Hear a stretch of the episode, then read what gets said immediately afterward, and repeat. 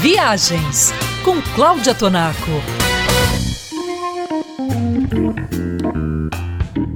Uma sugestão para quem quer estender sua viagem pela Flórida é incluir a cidade de Tampa no seu roteiro.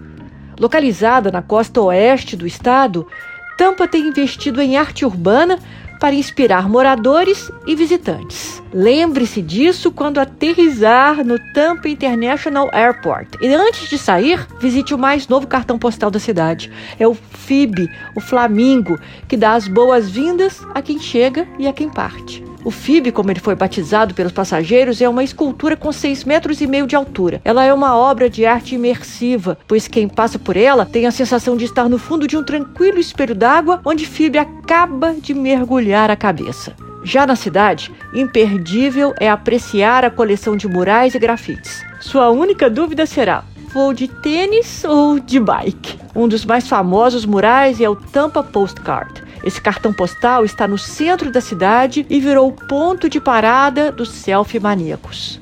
Se você gosta de viajar e se hospedar em um hotel novinho em folha, terá muitas opções para escolher. Entre os hotéis recém-inaugurados, vale destacar o Tampa Edition, que é a primeira e única propriedade cinco estrelas da cidade, o Roost Tampa, que pode ser descrito como um condomínio com serviços de hospitalidade, e o JW Marriott Tampa, que focou no bem-estar e na qualidade do sono do hóspede.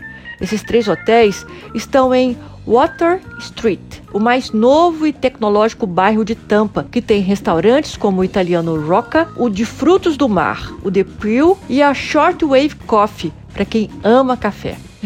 E para criar o seu roteiro pela Flórida, consulte o site travel3.com.br.